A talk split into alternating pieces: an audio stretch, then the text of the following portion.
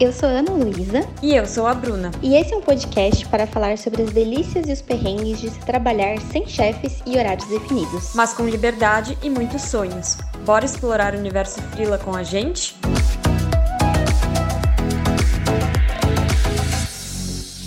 Olá, sejam muito bem-vindos e muito bem-vindas a mais um episódio do Universo Frila, episódio de número 20. Já gravamos 20 episódios, não dá nem para acreditar, passou tão rápido.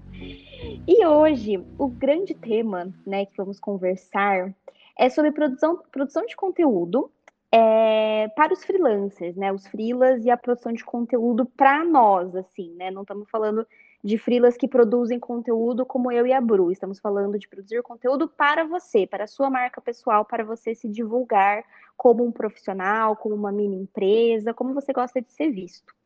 É, a gente considera isso, obviamente, um assunto muito importante, não só porque eu e o Bru trabalhamos com isso, mas também porque é uma forma, né, de você divulgar seu trabalho, de você crescer nesse, nesse meio, enfim, várias outras coisas que eu não vou dar spoilers agora, porque tudo isso está no papo de frila, mas só para vocês entenderem sobre o que vamos conversar hoje.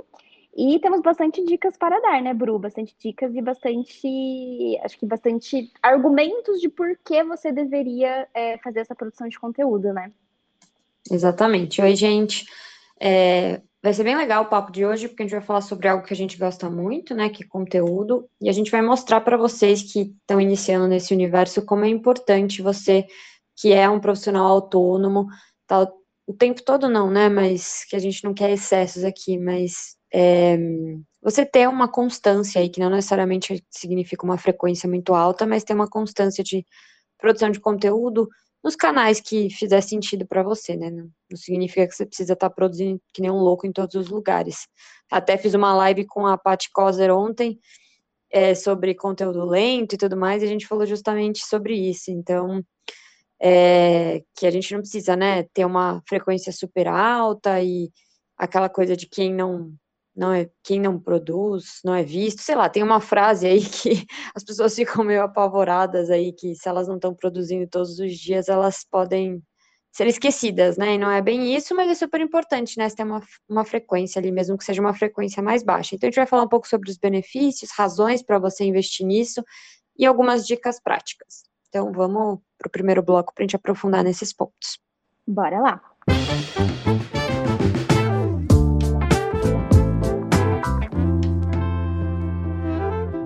Chegamos então ao Papo de Frila, aquele bloco maior que a gente fala bastante sobre o tema né, da vez. Então, como diz a Bru, já pega aí um caderninho, uma caneta, já vai anotando nossas dicas, porque hoje a gente tem bastante coisa legal para compartilhar. Aliás, sempre, né?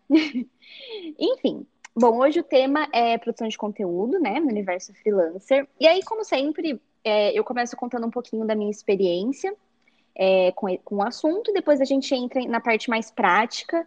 É, eu vou trazer bastante aqui na minha fala um pouquinho de razões pelas quais a gente acredita que você deve produzir conteúdo, caso você já seja freela ou esteja pensando em se tornar um freelancer, né?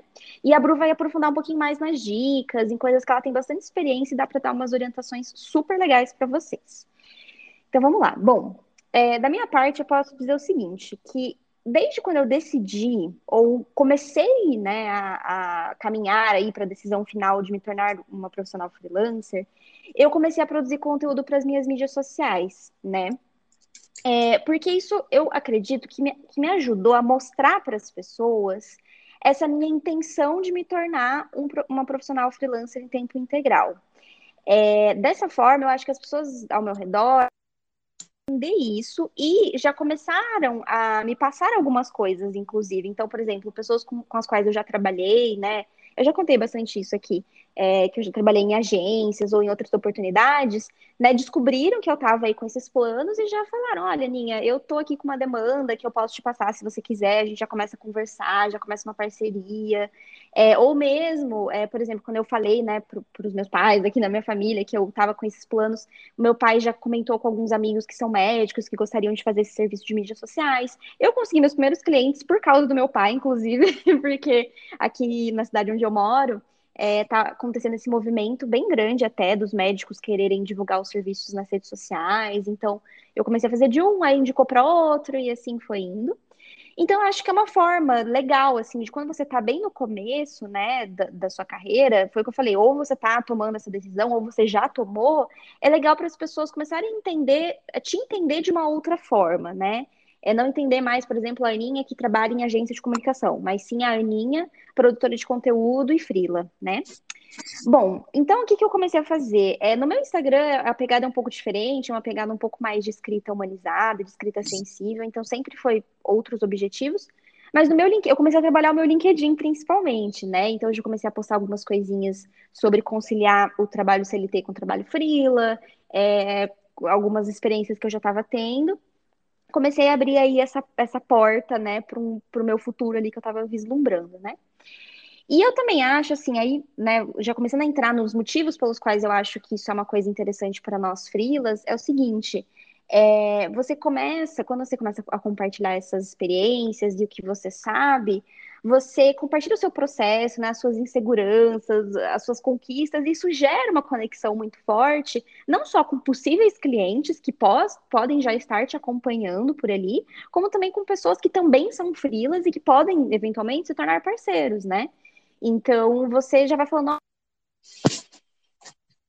isso também já aconteceu comigo em outra situação. Uma conexão com todo mundo, né? Isso é bem legal.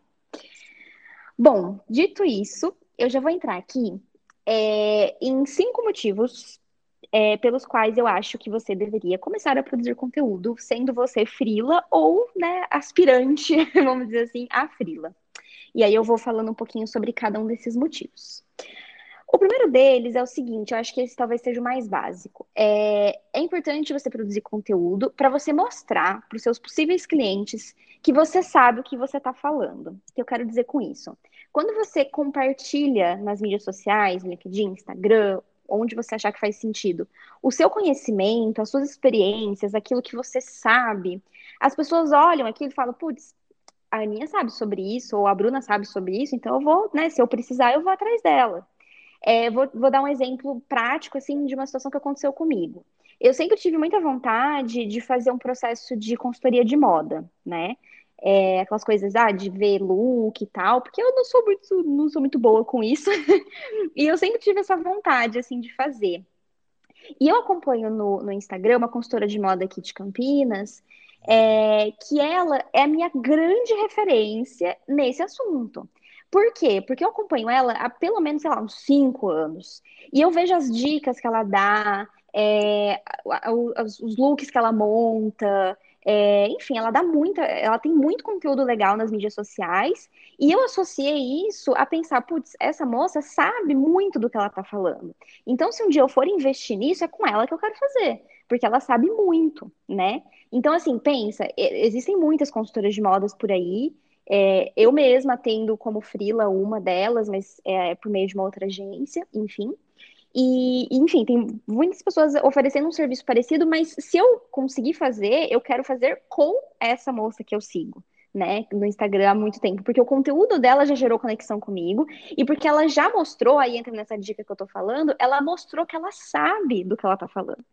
E ela mostra também uh, os cursos que ela faz, é, as especializações, aí você fica com isso na cabeça, você fala, nossa, o investimento que eu for fazer no trabalho dela vai ser um investimento muito bem feito, porque eu estou realmente investindo numa pessoa que vai me ajudar no que eu preciso, vai me ajudar a resolver o problema. Então, acho que por meio do conteúdo é uma forma muito legal de você mostrar para aquele possível cliente que você consegue resolver o problema dele e que você entende que ele tem um problema. Então, por exemplo, você fazer um conteúdo do tipo: ah, você é, tem vontade de fazer, de marcar presença no digital, mas você acha que não tem assunto suficiente, você não sabe como começar, eu posso te ajudar com isso, né? Pensando aí em frilas de produção de conteúdo. Então, eu acho isso uma forma bem legal de você já criar aí essa proximidade com possíveis clientes. Uma outra coisa bastante legal, né, um segundo motivo pelo qual você deveria começar a produzir conteúdo, é para fazer, fazer uma divulgação mais assertiva do seu trabalho. Ou seja, uma vez eu escutei uma, uma frase que dizia mais ou menos isso, é porque eu não lembro certinho, mas era mais ou menos isso. Se você não conta a sua história, as outras pessoas vão contar. Então, o que eu quero dizer com isso? Se você é, não contar quais são os seus serviços, o que, que você oferece, é, quais são os seus diferenciais, como que você trabalha, Outras pessoas vão contar tudo isso para você, né? Então, por exemplo, ainda mais a gente que é frila, que tem pessoas que ainda não entendem muito bem o que a gente faz. Vamos supor, eu atendi uma pessoa, né? Atendi ali uma cliente. Aí, beleza, finalizei o trabalho com ela. Aí ela vai me indicar para outra. Aí eu, essa outra pessoa vira e fala assim: Ah, mas como, como que é o trabalho da Ana? Como que, que ela faz? Aí, se, eu, se essa minha cliente não tiver, ó, a Ana tem um, um, LinkedIn, entra lá e você vai entender melhor o trabalho dela. Ou a Ana tem um site, não tenho ainda, né? Preciso criar, mas enfim, a Ana tem um site, entra lá no site dela, você entende melhor o que, que ela oferece. Olha a diferença dela falar isso do que ela falar assim, ah, é, contrata a Ana porque ela fala, ah, eu acho que o trabalho dela é mais ou menos esse, ela faz mais ou menos aquilo, entendeu? É, a pessoa às vezes não tem, não sabe muito bem explicar, né, tudo que envolve o seu trabalho, ela sabe o que, que você entregou, mas às vezes tudo que envolve, ela não tem tanta dimensão. Então, eu acho assim, quando você produz conteúdo, você conta a sua história, você conta o que, que você oferece, é, as informações mais importantes sobre a sua empresa. Então, isso é muito interessante para as pessoas encontrarem você de uma forma mais assertiva. Um terceiro motivo também que é muito legal, é, que também entra muito nessa questão de, de branding pessoal, né, e tudo, para você fortalecer a sua marca, né, no digital. Então, eu concordo totalmente com o que a Bru falou ali na introdução, da gente também não precisar ficar pirada e produzir conteúdo o tempo todo e postar sem ter limites, mas é, é também é importante você estar tá presente, né? Porque isso faz com que as pessoas lembrem de você na hora de é, na, que elas precisam de um determinado serviço, né? Então isso acontece muito, assim, por exemplo, ah, você encontrou ali, é, eu, por exemplo, sou louca da papelaria, né? o Instagram mostrou ali uma loja de papelaria com coisas muito lindas e tal. Beleza, talvez não vá comprar na hora. Mas se essa papelaria começar a produzir vários conteúdos interessantes que se conectam comigo, é, com certeza, na hora que eu precisar, sei lá, de um caderno, de um, de um planner, de um bloco, de qualquer coisa, ou mesmo não precisar de nada, né? Porque quem ama papelaria nem precisa de um motivo muito grande, mas, enfim, na hora que me der a louca, eu quiser comprar alguma coisa de papelaria, eu vou nessa papelaria. Inclusive, isso aconteceu comigo quando eu fui escolher um planner, né? Eu comecei a seguir uma loja é, que, que que tem planners, mas que tinha um conteúdo bem legal. Eu estava estudando onde que eu, com quem que eu queria comprar. E aí essa loja, ela foi criando uns conteúdos tão legais e que, que fizeram tanto sentido para mim que na hora que eu fui escolher, eu escolhi o deles, né, o dessa loja. Então, é, é uma forma de você é, fortalecer essa sua imagem no digital e também você permitir que outras pessoas indiquem seu trabalho, né? Então, aquilo que eu falei, ah, é, nossa, uma pessoa comenta com a outra, ah, eu preciso de um serviço de mídias sociais, estou procurando.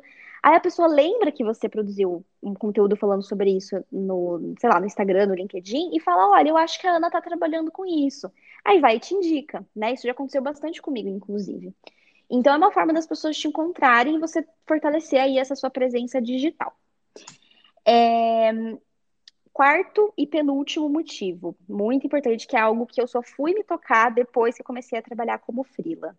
Quando você produz conteúdo, você tem uma chance muito grande de se conectar com pessoas que trabalham na mesma área que você, né? E isso é muito, muito, muito bom, assim, gente, isso é muito precioso, assim, sabe? Tanto que o episódio que eu e a Bru a gente fez com a Renata foi todo praticamente sobre isso, né? Sobre essas conexões, esse networking que a gente gera pelo LinkedIn, pelas mídias, e o quanto isso nos fortalece, né? Eu, por exemplo, consegui duas parceiras incríveis pelo LinkedIn barra Instagram, né? Que foi a Bru, óbvio, temos aqui nosso projeto juntos. E a Ana também, que eu já falei, a Ana Paula, que é uma outra jornalista, com quem eu trabalho é, como parceira em alguns projetos muito, muito legais. A Ana descobriu meu trabalho pelo LinkedIn. A Bru me descobriu pelo LinkedIn e depois pelo Instagram. Então, se eu não fizesse esse trabalho lá nas mídias, elas não teriam descoberto meu trabalho, elas não saberiam que eu ofereço o que eu ofereço, né? Então, isso também é muito, muito importante.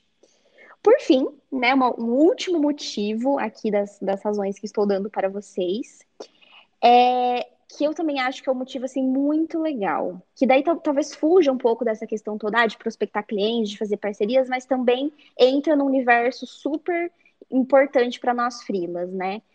É, quando você produz conteúdo, você compartilha suas experiências né, com outros frilas e você mostra que ninguém está sozinho, né? Principalmente nos perrengues. Então, por isso que eu, eu falo que eu gosto tanto assim de compartilhar aqui no, no podcast os meus perrengues, né? As coisas que a gente sofre como frila, porque é para mostrar para vocês que ninguém tá sozinho, né? A gente também tem o nosso perrengue, não é tudo perfeito, não é tudo lindo. É, a gente sabe que o dia a dia tem vários desafios. E o, o, nosso conteúdo, né, aquilo que a gente publica, é uma forma incrível da gente construir essa comunidade ao nosso redor, né? Eu e a Bru, a gente. É que agora a gente já tem uma amizade mesmo, mas a gente sempre compartilha é, nossos perrengues. E eu já compartilhei muito com a Renata, que participou aqui do podcast, com outras pessoas com as quais eu me conectei. E aí você não se sente tão sozinho, né? Porque às vezes o nosso trabalho como Frila, em alguns momentos ele é um pouco mais solitário, ele é um pouco mais você e você. E aí, quando você né, tá ali sempre em, em conexão com essas outras pessoas, você sente parte de uma comunidade maior, né? Então, dei aí os cinco motivos e, por fim, eu vou finalizar essa minha parte, deixar a Buru falar agora, falando o seguinte, é... essa produção de conteúdo aí entra numa diquinha mais ou menos, assim, aí a Buru vai falar melhor depois, mas essa produção de conteúdo, você tem que enxergar ela como um processo interno da sua empresa. Ou seja, não tem que ser algo opcional. Se você realmente se convenceu agora de que, putz, eu vou produzir conteúdo como frila, legal. Então isso tem que fazer parte da sua produção aí diária ou semanal. Não sei como você vai se organizar, não aí é de cada um, mas tem que fazer parte do seu trabalho. Se não, se for algo que você faz no tempo livre, que você faz, sei lá, em, em, em momentos que você ia descansar, você não vai fazer. Então tem que ser visto quase aí como se eu costumo falar isso, né? Que a minha produção de conteúdo para mim é quase como se eu fosse a minha própria cliente, assim. É, eu guardo muito isso de uma agência que eu trabalhei, que tinha um departamento interno na agência que cuidava dos posts é, da mídia social dessa agência, né? Então era um, departamento de pessoas é, que não exclusivamente faziam isso, mas que tinham esse trabalho. Então estava ali no processo dessas pessoas, né? Produzir conteúdo para as mídias sociais da agência. E aí eu lembro do meu ex-chefe falando: ah, esse departamento é como se, se fosse como se fosse a agência da nossa agência, né? Então, é, isso, é assim que você tem que pensar, porque senão isso aí vira algo totalmente, ah, vou fazer no meu tempo livre, fazer quando eu tiver tempo, e nós, frilas, dificilmente a gente vai ter tempo, né, de, de, de fazer algo a mais se não tá ali na nossa produção é, que já está prevista, né, vamos dizer assim. Então, acho que é um pouquinho isso que eu queria compartilhar. E agora eu vou deixar a Bru contar também da experiência dela, né, Bru? Boa. Você já trouxe muita coisa legal, então eu vou tentar trazer o enfoque mais para as dicas práticas, já que você já trouxe todas as razões e principais razões, né, e benefícios de um freelancer produzir conteúdo. Queria só começar reforçando essa mensagem que eu gosto sempre de reforçar, porque existe muito estereótipo e mitos aí ainda em relação à, à produção de conteúdo, à escrita, né? Então, foi legal que você trouxe na sua fala, como médicos, né, profissionais de outros ramos, que não tem nada a ver com a escrita, eles já estão enxergando essa necessidade. É, eu tenho uma irmã médica, e ela brinca, né, que ela queria ser médica, ela não queria ser blogueira. a gente fala brincando, mas, assim, por um lado ela acha legal, ela tem também um Instagram, ela compartilha ali conteúdos, tem um site agora, mas por outro lado ela fica até meio cansada às vezes também, porque ela não, não fez medicina para para ficar compartilhando conteúdo no Instagram, né? Ela tem outros enfoques. É muito engraçado como as coisas evoluíram tanto que até esses profissionais de outras áreas estão usufruindo muito bem, né, da produção de conteúdo. E ela mesma já conseguiu vários pacientes assim só por estar tá lá marcando presença, fazendo as pessoas lembrarem de procedimentos, de coisas que, enfim, elas podem fazer, a importância de ir no dermatologista. Enfim, é muito interessante ver, mas ao mesmo tempo tem essa dualidade aí. Por isso que eu falo que é sempre bom fazer com.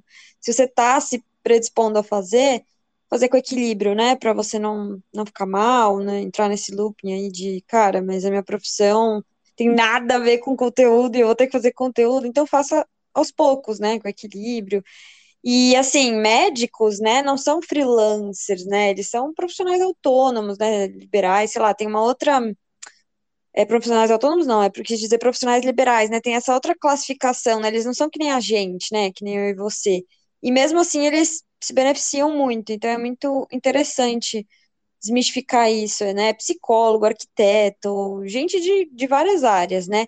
E mesmo quem é um, não vamos focar aqui em CLT, né, em gente com vínculo empregatício dessa forma, mas até quem é CLT também pode produzir conteúdo, né, e super se beneficiar. Mas o nosso foco, o nosso foco aqui são, são os freelancers de qualquer jeito, mas acho que tudo que a gente fala, de uma forma ou de outra, acaba se aplicando a todas as pessoas no geral. É, então, assim, a Ana já entrou nos benefícios, eu vou só dar uma citada rápida aqui no que eu enxergo de principais benefícios de produção de conteúdo, né, quando a pessoa está lá, né, tem uma consistência e tudo mais. Essa questão de ganhar visibilidade, que ela já falou, né, fortalecer a sua imagem na sua área de atuação, é, você acaba prospectando até que indiretamente clientes, né, então é o que ela falou, as pessoas sabem o, o, no que, que você é bom, o que, que você tem conhecimento, acompanham ali o teu trabalho e elas podem te indicar ou te procurar para algo em algum momento. Você também faz essas conexões super valiosas, que é o que a Ana já falou também, que podem render vários frutos, né? Parcerias, jobs, o que for. E também é uma forma de expressão, né? Acho que a Ana também já comentou aí por cima essa questão de como é importante, né, por meio do, do conteúdo, de qualquer formato de conteúdo, seja aqui um podcast, um artigo, um post no feed, um story, é, dependendo dos seus objetivos, né, e de como está produzindo esse conteúdo, você pode aliviar dores próprias suas, né? A partir do momento que você está compartilhando, algo com alguém, e você também ajuda o outro, de alguma forma. Então, eu trouxe aqui, além desses né, benefícios que eu falei aqui por cima, porque a Ana já se aprofundou, eu trouxe algumas dicas é, para quem quer começar né, a produzir conteúdo e tudo mais, mas ainda se sente um pouquinho perdido. Lógico que tem que se aprofundar depois né, mais nisso tudo, e aí vocês podem até e no meu blog, no blog da Ana, conferir as nossas redes, porque a gente dá muita dica em relação a isso também. Mas a primeira seria estruturar suas questões relacionadas à marca pessoal. Então, a gente já fez alguns episódios é, do nosso podcast sobre marca pessoal e a gente fala muito sobre isso também no LinkedIn, em outros canais nossos. Então, super importante você entender pelo que, que você quer ser reconhecido, quais são seus objetivos, né? Qual impacto, transformação você quer causar ali na vida das pessoas, quais são seus valores, por que, que você faz o que você faz, ter essas coisinhas definidas mesmo, não só na sua cabeça, num caderno, num, num documento digital, aonde quer que seja, é super importante, porque aí a sua produção de conteúdo vai trabalhar para fortalecer essa imagem que você definiu lá no papel e, e, e batendo ali na cabeça das pessoas, sempre que você produz um conteúdo, você vai estar tá fortalecendo ali, né, dia após dia algo que você definiu ali na sua marca pessoal, seja um valor, uma credencial, né, é, o seu porquê, enfim, várias coisinhas que vão formando o todo. É, essa dica é muito batida, mas vou repetir que é usar o LinkedIn como uma ferramenta de trabalho para fortalecer a sua imagem como freelancer especialista na sua área, tanto eu como a Ana já nos beneficiamos muito do LinkedIn, né? A gente não fala à toa, a gente não bate nessa tecla à toa, mas realmente é uma rede profissional e por ela ter este viés mais profissional, ela acaba abrindo muitas oportunidades interessantes se você usa ela da maneira certa, né? Otimiza o seu perfil direitinho, preenche os campos da melhor forma, é, faz networking lá, então interage com as pessoas, produz o seu conteúdo. E assim, é um pouquinho por dia, né? Não é uma coisa que você vai fazer hoje, vai colher os frutos amanhã. Você vai, a médio e longo prazo, construindo isso e criando lá um perfil forte e os relacionamentos. É, investir em canais próprios. Então, se a gente está falando de produção de conteúdo, não focar só em redes sociais, então só no LinkedIn, só no Instagram, é legal você ter os seus canais próprios também. Então, você ter, por exemplo, a sua lista de e-mail marketing, em que você vai semanalmente, ou quinzenalmente, ou mensalmente, sei lá, eu enviar um e-mail para as pessoas que se cadastrar, cadastraram, opa. É, e hum, o próprio podcast que a gente tem também é um, um, exemplo de canal próprio, né? Aqui a gente não fica suscetível a algoritmos. A pessoa tem interesse, ela vem, escuta o nosso podcast a hora que ela quer e ela não, não funciona numa dinâmica de rede social, né? Então, é uma coisa que a gente não fica refém do algoritmo do Instagram, do algoritmo do LinkedIn, que são coisas que estão em constantes mudanças, né?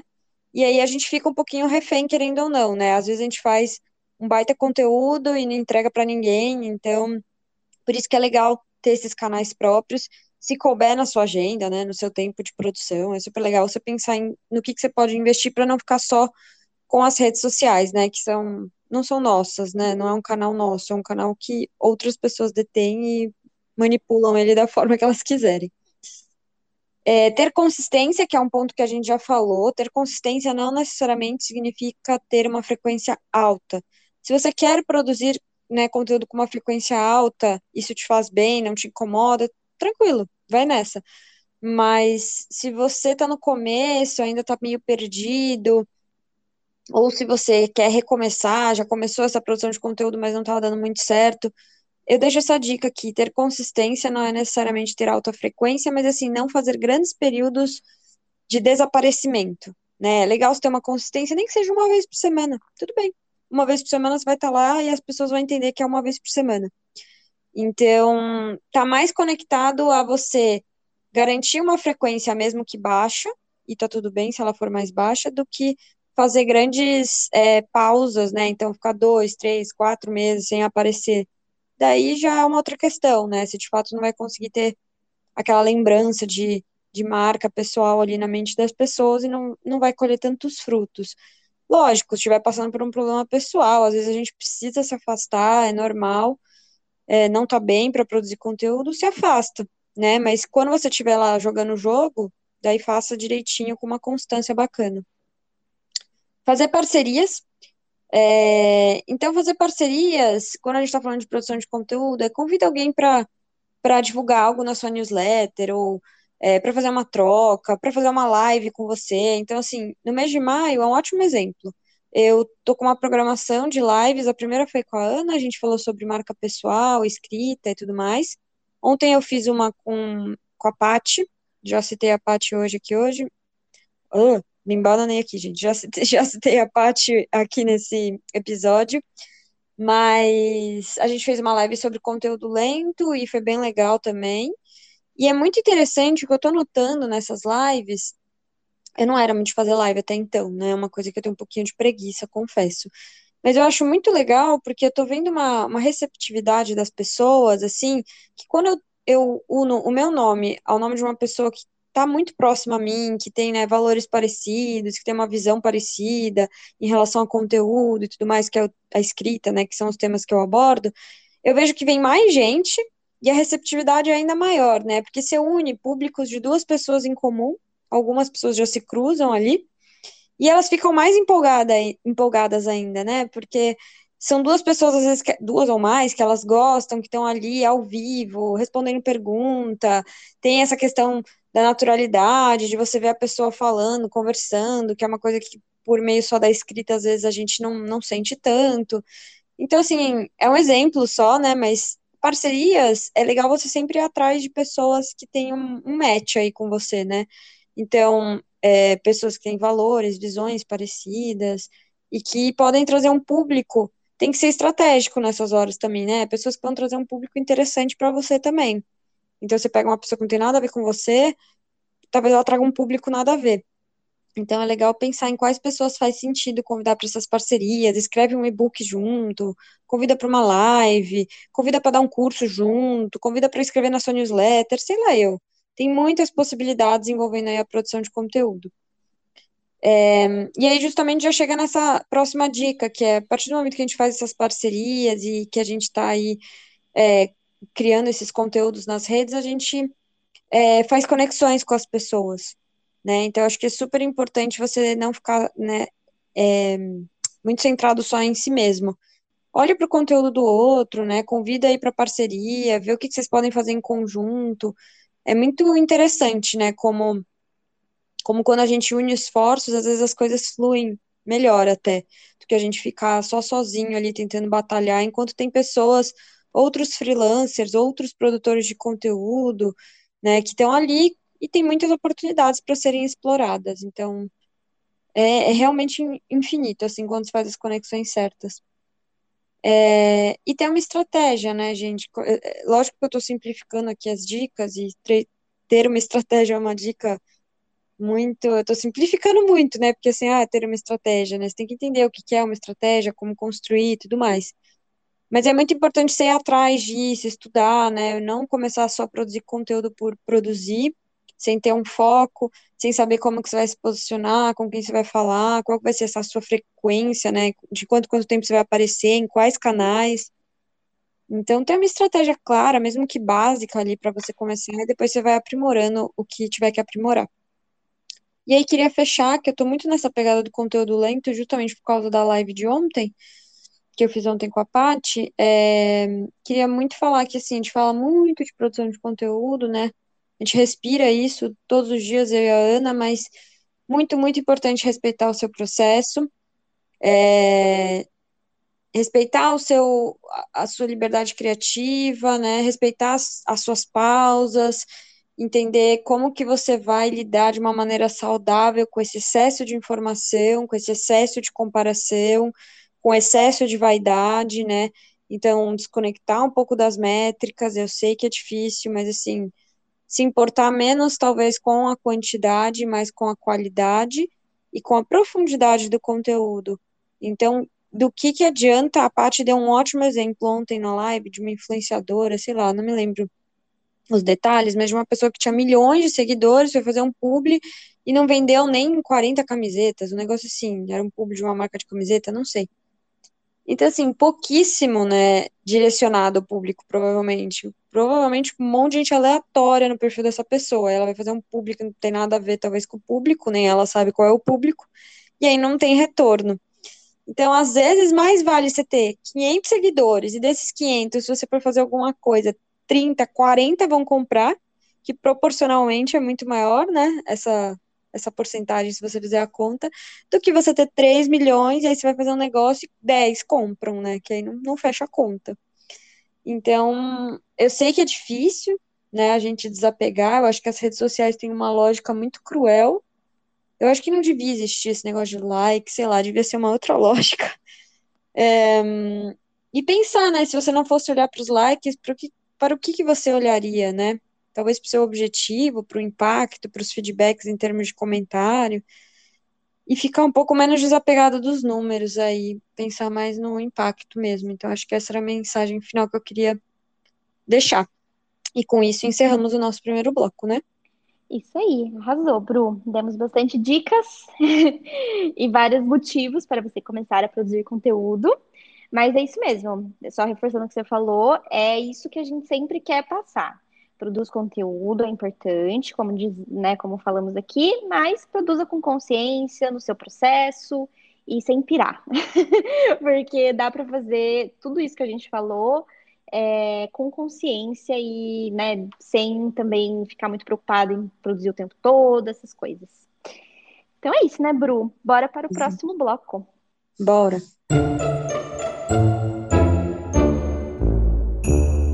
Chegamos ao perrengue da vez. E, gente, hoje eu vou compartilhar um perrengue meio emocional, na verdade, que eu estava trabalhando na terapia essa semana, né? Levantei essa questão e aí eu achei que seria legal trazer, porque eu acho que muita gente passa por isso, sendo CLT, sendo, opa, sendo freela ou não, hoje eu tô meio confusa, gente, viu? Já dei vários erros aqui. Mas sendo freela ou CLT, tanto faz, acho que muita gente passa por isso mas eu vou falar na perspectiva da Frila, né? Que eu tenho muita dificuldade de desassociar o meu crescimento é, profissional, né? Assim, como pessoa, do quanto que eu ganho, né? Do quanto que todo mês. E como isso ficou muito mais forte, né? Porque a gente tem essa questão da instabilidade e tudo mais. Então, tem mês que entra mais, tem mês que entra menos, tem mês que tem imprevisto bom, tem mês que tem imprevisto ruim. E eu ando 2021 tem sido uma montanha russa para mim, porque cada vez mais eu estou nesse processo de atender menos clientes fixos, assim, né, empresas e tal, e fortalecer mais as coisas que eu ofereço, os cursos, as oficinas, e isso é muito desafiador, né, por mais que seja o caminho que eu acho que faz sentido, que eu quero trilhar, é muito mais instável, e, e eu tô com muita dificuldade de lidar com essa instabilidade, né, essa montanha russa, então tem mês que chega no meio do mês, eu já bato a minha meta financeira, já fico tranquila, feliz, uhul. E tem mês que falta 10 dias, uma semana para acabar o mês, eu não estou nem perto de chegar onde eu preciso. Então, tem sido uma montanha-russa emocional, e eu tô tendo que entender, né, as, as causas, assim, dessa minha dificuldade de lidar com isso, e eu acho que o dinheiro é uma coisa que pega muito, né, para o freelancer iniciante. Talvez daqui 20, 30 anos eu e a Ana estejamos tranquilamente, assim, em relação, estejamos mais tranquilas, né, em relação a essa questão, por a gente já estar mais madura, com mais experiência e tal, mas a gente é nova ainda, né, então essa questão ainda é um pouco gritante, não tem como. E eu acho que muitos freelas se sentem assim. Então eu não tenho uma resposta, não tenho uma solução, né, tipo, ah, a gente faça isso, que isso vai resolver essa sua essa sua aflição e tudo mais, mas eu tenho começado a tentar encarar a situação a partir de outras perspectivas e associar o meu crescimento profissional a outras coisas que não só o dinheiro, né? Não só o quanto eu faço financeiramente mês a mês. Então, quando eu estava, por exemplo, contando para minha psicóloga várias coisas que eu já tinha feito em um ano e meio, ela ficou chocada, assim, nossa, como você já fez tudo isso, como você já passou para esse outro lado e já fez, né, curso, isso e aquilo. É muita coisa, né? Se, talvez não esteja com o que você deveria, né? Tá mais na, na parte da autocobrança financeira. E então, assim, não tenho a resposta, mas eu acho que é entender quais outros pontos da tua vida profissional indicam um crescimento, né? Uma maturidade, uma evolução, mesmo que a evolução não seja financeira, e assim, quando a gente está no CLT, eu fiquei lembrando outro dia não é toda hora que a gente recebe aumento, né? Quem é CLT já foi sabe disso. Às vezes você fica dois anos sem receber um aumento, assim, uma promoção mesmo, dois, três anos, dependendo do lugar. Você recebe lá, que é o, é o aumento de acordo com a inflação, acho que é um negócio assim, né? Mas assim, promoção mesmo, gente, muito difícil dependendo do lugar, né? Tipo, bonificação, sei lá. E aí parece que quando você entra na roda do freela, você fica meio desesperado para ir elevando sua renda cada vez mais numa loucura desenfreada. E não é assim, né? Tem um ritmo. Talvez você fique com a mesma renda uns dois, três anos também, e tá tudo bem. Então, mudar esse olhar talvez seja importante e ter outros pontos de referência em relação ao seu crescimento, à sua evolução. Então, se você passa por isso também, já passou, tá passando, acha que vai passar algum dia, fique tranquilo, tranquila, né? Você não está sozinha e tente colocar isso em prática que eu falei, né? Eu não tenho as respostas, mas eu acho que é uma reflexão importante para a gente fazer e se cobrar menos, né? Então, queria até perguntar para Ana se ela sofre com isso também, se ela quer compartilhar um pouquinho da experiência dela.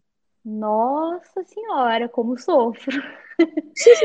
eu tava, tô ouvindo aqui, só tô tipo assim, meu Deus, eu preciso é, pegar essa partezinha que você falou, Bru, e colocar, sei lá, num, num áudio específico para eu ouvir toda vez que eu estiver sofrendo por causa disso, sabe? Sim. Porque, assim, é, comentando muito rapidinho, né, do que você falou, é, eu acho que eu já falei também isso em outro, outros episódios, mas, assim, eu já fui de me comparar muito com amigas, né, que trabalham em grandes empresas por essa questão financeira mesmo. Então, é, né, porque às vezes ganha um certo salário, aí você vê que você não tá ganhando a mesma coisa, mas ao mesmo tempo, nós, como frilas, a gente não tem como falar quanto a gente ganha, porque certinho, porque cada mês a gente ganha uma coisa, né? Tem meses que entra, putz, um monte de projeto legal, dá super certo. Tem meses que, como você diz, Bruno, são grilos, grilos grilos, sem nada pra fazer. Entendeu? Então, assim, é, essa instabilidade faz parte do, da nossa escolha, né, de vida como profissionais. Então, é, eu acho que é exatamente isso como você falou, é mudar o foco. Não é fácil, foi também como você disse, não é uma coisa que, putz, falamos isso, pronto, tá todo mundo curado da, das crises financeiras. Não, né? É um processo que a gente tem que cada vez mais pensar que nós, como frilas, a gente sempre tem que ter outros parâmetros, aliás, todo mundo, né? Mas estamos falando especificamente de frilas. Temos que ter outros focos é, para associar o nosso sucesso. Então a gente tem que pensar em tudo que a gente está realizando, né, no, nas conquistas cada vez maiores da nossa marca, é, da nossa profissionalização como freelancers, tudo isso conta. E o, o dinheiro sempre tem que ter uma, ser uma consequência, né? Ah, isso, óbvio, no mundo ideal, mas a gente também não pode ficar só se prendendo nisso, não, porque é extremamente é, é, prejudica muito, né, a nossa percepção do quanto a nossa vida freelancer está dando certo. E, e, pode chegar no momento que a gente desista, e não é esse o objetivo, né? Então, acho que você arrasou, Bru, aí na reflexão final depois do seu perrengue. Boa. faz parte. Exato. Não estamos sozinhas. Então, Exatamente. é bom saber. É triste, mas é bom. É isso mesmo, ninguém tá sozinho. Mas é isso aí, meu povo. Bora falar agora de conquistas. Bora.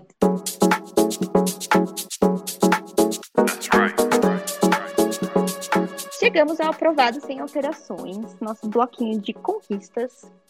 E antes de começarmos a gravar, eu comentei com a Bru que o meu, a minha conquista de hoje é quase um perrengue. Mas calma que eu vou explicar para vocês porque que na verdade é uma conquista para mim, né? É, bom, esse mês é, eu tô tendo alguns clientes que estão precisando suspender temporariamente os serviços comigo. Não são muitos, graças a Deus, e também não são clientes que têm um impacto tão grande assim na minha, no, é, meu ganho, né, mensal. Mas, obviamente, todo cliente que a gente perde é um sinal, né, de alerta para a gente ir atrás de novos, enfim. Mas nem é isso o ponto. O ponto é que um desses clientes que precisou suspender o serviço comigo e foi por uma questão financeira mesmo. Aliás, todos eles estão sendo por questões financeiras, né? Porque estamos aí numa crise. É, ele fez, ele me informou né, que precisava suspender o serviço de uma forma tão delicada é, e de uma forma assim que ele elogiou muito o meu trabalho e que eu, quando eu li o e-mail dele, eu nem consegui me sentir tipo, eu fiquei triste de ter que suspender, de ter que parar de fazer o serviço com ele, mas eu me senti realizada e por isso que eu tô contando isso agora. Porque assim, o, ele me mandou um e-mail, né, explicando toda a situação. Eu já meio que previa que isso ia acontecer mas aí ele me explicou, ele contextualizou, ele fez tudo certinho, tudo dentro do contrato que a gente tem, então ele me avisou na hora certa, ele confirmou ainda, olha, ainda tem mais um pagamento, né, mas eu vou fazer tudo certinho, tudo assim, super é, educado, e depois ele elogiou muito, ele falou que que o, o que eu faço para ele nas mídias sociais, muitas pessoas elogiaram, muitas pessoas é, quiseram saber quem estava fazendo para ele, ele me indicou para muitas pessoas, passou meu contato e, e, disse que se fosse por ele, se não fosse essa questão financeira, que ele gostaria de continuar, né? É, enfim, foi o, o, qual que é o, o, que eu queria passar, né, com tudo isso é que a sensação que a gente dá, até nesses que a gente tem, né, até nesses momentos é que a gente está atendendo é, ou mesmo superando as expectativas dos clientes, né? E isso é muito bom. Eu acho que uma grande preocupação que eu tenho, que é uma coisa, nossa, que me tira o sono, é do tipo assim, a pessoa que está me pagando, será que ela está sentindo que o investimento que ela está fazendo está valendo a pena? Né? Será que ela sente que aquilo que ela está é, é, me pagando mesmo, né? É, investindo em mim, no meu serviço e tal, será que ela sente que, putz, realmente eu estou vendo uma diferença? Essa é a minha grande preocupação. E quando eu vejo, recebo esses feedbacks dos meus clientes e, e, vejo que sim, está fazendo a diferença, a gente se sente muito realizada, assim, né? E claro que é muito difícil a gente perder cliente. É, quando é questão financeira, não tem nem o que você argumentar, porque, enfim, cada um sabe aí da sua, da sua questão, né? E, e do que, que vai investir, não vai nesse momento. Eu sei muito bem como é isso. Mas aí você percebe que o lado bom é que você conseguiu fazer diferença na vida daquela pessoa e cumpriu o seu papel, né? E é porque eu já ouvi muitas histórias de clientes que terminaram brigados, que terminou em, né, de forma não muito legal, não muito amigável. E é difícil, acontece, né? Faz parte, mas é difícil, porque você sente, né, que, putz, terminou aquilo de uma forma terrível. Mas quando você consegue terminar em bons termos, é, isso é muito gratificante, assim. Então, por isso que eu queria contar essa conquista. Parece um perrengue, mas é uma conquista, porque é uma conquista, é, para mim, que mostra é, a qualidade do que eu estou oferecendo. Eu sempre posso melhorar e eu estou sempre em busca de, de, me, de, melhorar o que eu ofereço, de. de é, não digo só oferecer mais coisa, mas de oferecer melhor, né? Pros... Mas saber que o que eu ofereço por hora ele está sendo suficiente, está suspe... É, e está atendendo e até superando algumas expectativas, isso é muito gratificante. Então, é isso que eu queria compartilhar com vocês. É... Tem algum comentário, Bruce, sobre isso? O que, que você acha? Ah, achei lindo. é, não, é muito bom mesmo quando. Infelizmente, às vezes algum, algumas parcerias acabam, né? Alguns trabalhos acabam, mas é muito bom quando termina com essa sensação. Eu já tive algum, exatamente o oposto de alguns términos muito ruins, assim, de tipo, né, aquele cliente que não estava dando liga e tal, que nem teve praticamente despedida, foi só uma interrupção.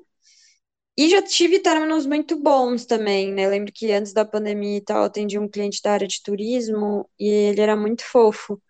E ele até, tipo, sei lá, me, me mandou presente de fim de ano, esses clientes muito fofinhos, assim, que manda coisa e tal.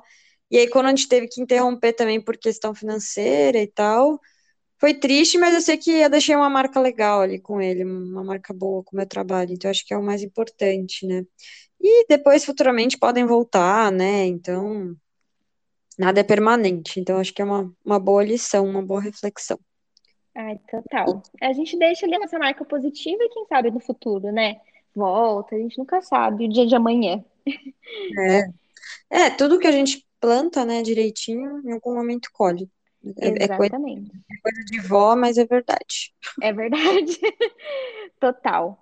E já que já estamos nesse clima reflexivo, vamos para o Reflexão Solta. Vamos lá.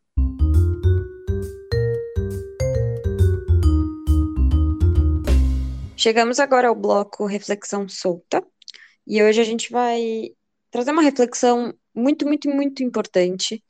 Eu escrevi um texto sobre isso, conversei, eu e a gente conversou sobre isso pelo WhatsApp outro dia, que ela estava me contando um caso aí da vida dela, e a gente achou super legal trazer, porque tem a ver com a vida freelancer também, tem a ver com a vida no geral, mas com a vida freelancer também, que é a importância de entender que desistir de algo né? Nem sempre é um, é um sinal de fraqueza, né? De que você é uma pessoa fraca.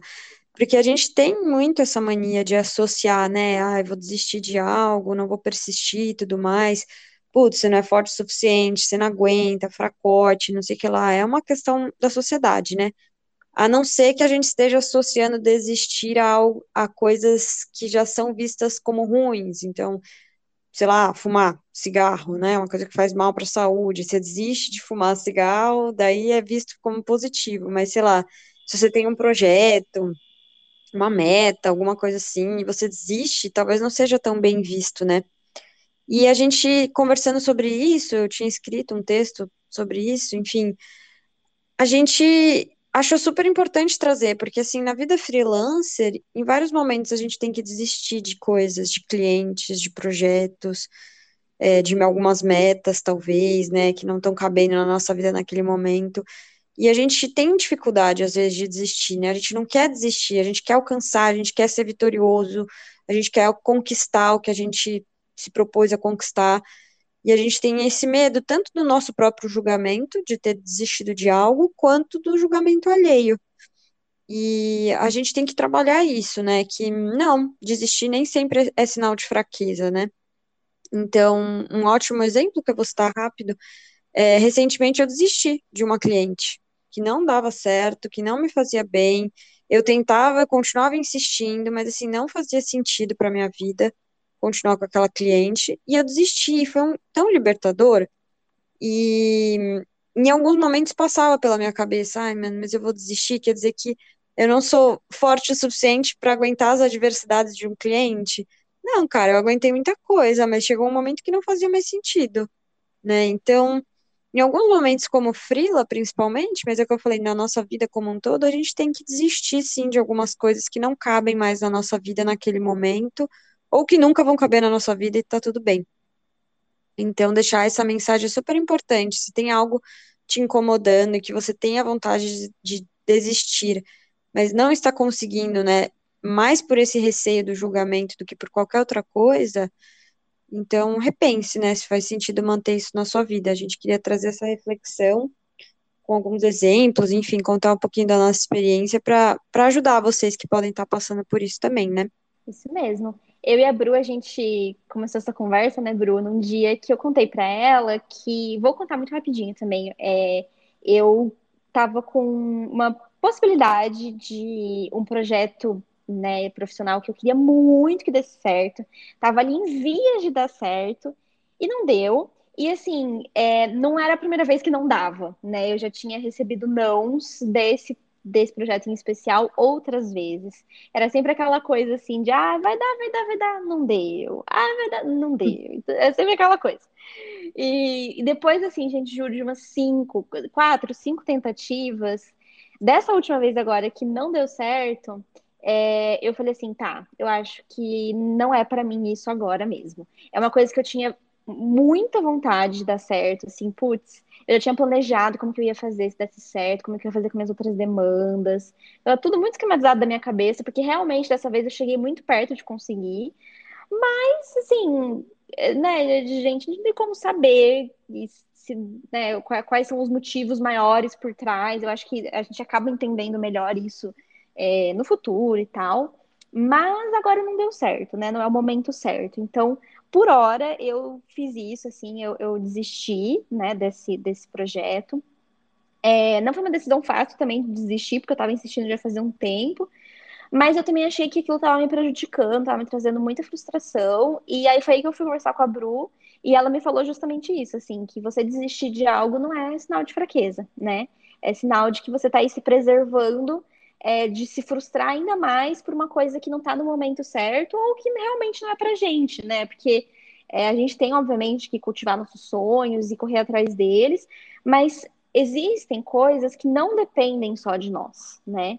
Tem sonhos que dependem muito de nós e da nossa vontade de fazer acontecer, de dar certo, então a gente vai, né, vai que vai atrás deles e, e, de, e, né, e vai com força que vai dar certo. É, mas tem coisas que não dependem da gente. A gente precisa de um sim, de uma outra pessoa. E se esse sim não vem, não tem o que a gente fazer, né? Então, eu acho que é importante isso. A gente pega um pouco de bode, né? Eu, na hora assim que tudo isso aconteceu, eu fiquei com um pouco de bode disso, né? De tudo que rolou.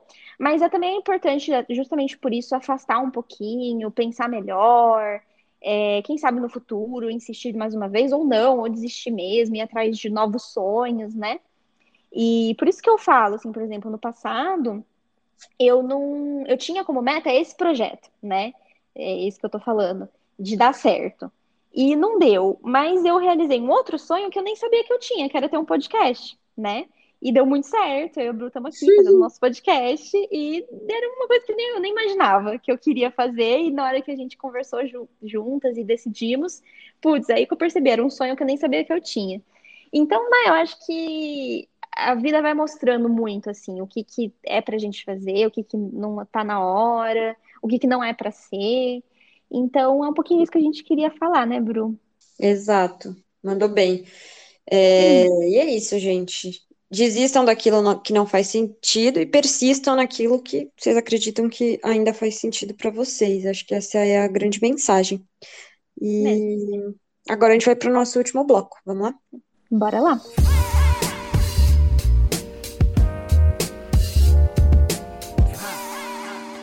Chegamos então ao Manda Jobs, nosso último bloquinho, em que mandamos jobs, falamos dos projetos, damos os arrobas, etc. Bom, o meu é sempre mais rapidinho, né? Mais simples, então eu sempre vou alternando entre convidar vocês para é, acompanhar os lugares, né? As mídias sociais que eu produzo conteúdo. Então hoje é para reforçar rapidinho é, é, para vocês que lá no meu LinkedIn eu estou sempre postando vários conteúdos sobre vida frila, né? Então, tanto posts quanto artigos. Agora, recentemente, comecei a escrever artigos também. E por lá eu também divulgo sempre quando tem episódio novo do podcast. Então, se vocês estão gostando dos episódios, lá vocês sempre vão saber quando tem episódio novo. Eu concentro bastante por lá todo esse meu universo frila, até fazendo uma, né, um trocadilho aí com o nosso nome do nosso podcast, tá sempre muito lá no meu LinkedIn. Também tem textos meus, enfim, tem bastante coisa legal. Então, convidar vocês para me acompanhar por lá, caso vocês ainda não acompanhem. É, para me encontrar, eu é Ana Luísa de Oliveira, né? Acredito que se vocês colocarem, vocês já me encontram. Então é isso. Qual que é o seu manda jobs, Bru? Então, gente, falamos muito de produção de conteúdo hoje. E aí eu queria convidar vocês. Eu tenho um curso que a Ana até fez, depois ela conta para vocês o que ela achou. É um curso sobre produção de conteúdo digital e que pode ajudar bastante, né, quem está começando nesse universo. É um curso, não é para pessoas que já são super mega experientes, né, pessoas que estão iniciando ou que têm um conhecimento médio ali. É, e aí eu passo um pouquinho da minha experiência e até o dia 23 de maio o curso está com 30% de desconto. É só usar o cupom AMOR pela escrita no checkout na hora de comprar. Então, é uma oportunidade boa depois desse, desse desconto que eu estou dando agora por conta do mês de amor pela escrita, só na Black Friday. Então, é a última oportunidade aí do ano antes da Black Friday para comprar com um precinho mais baixo, mais acessível.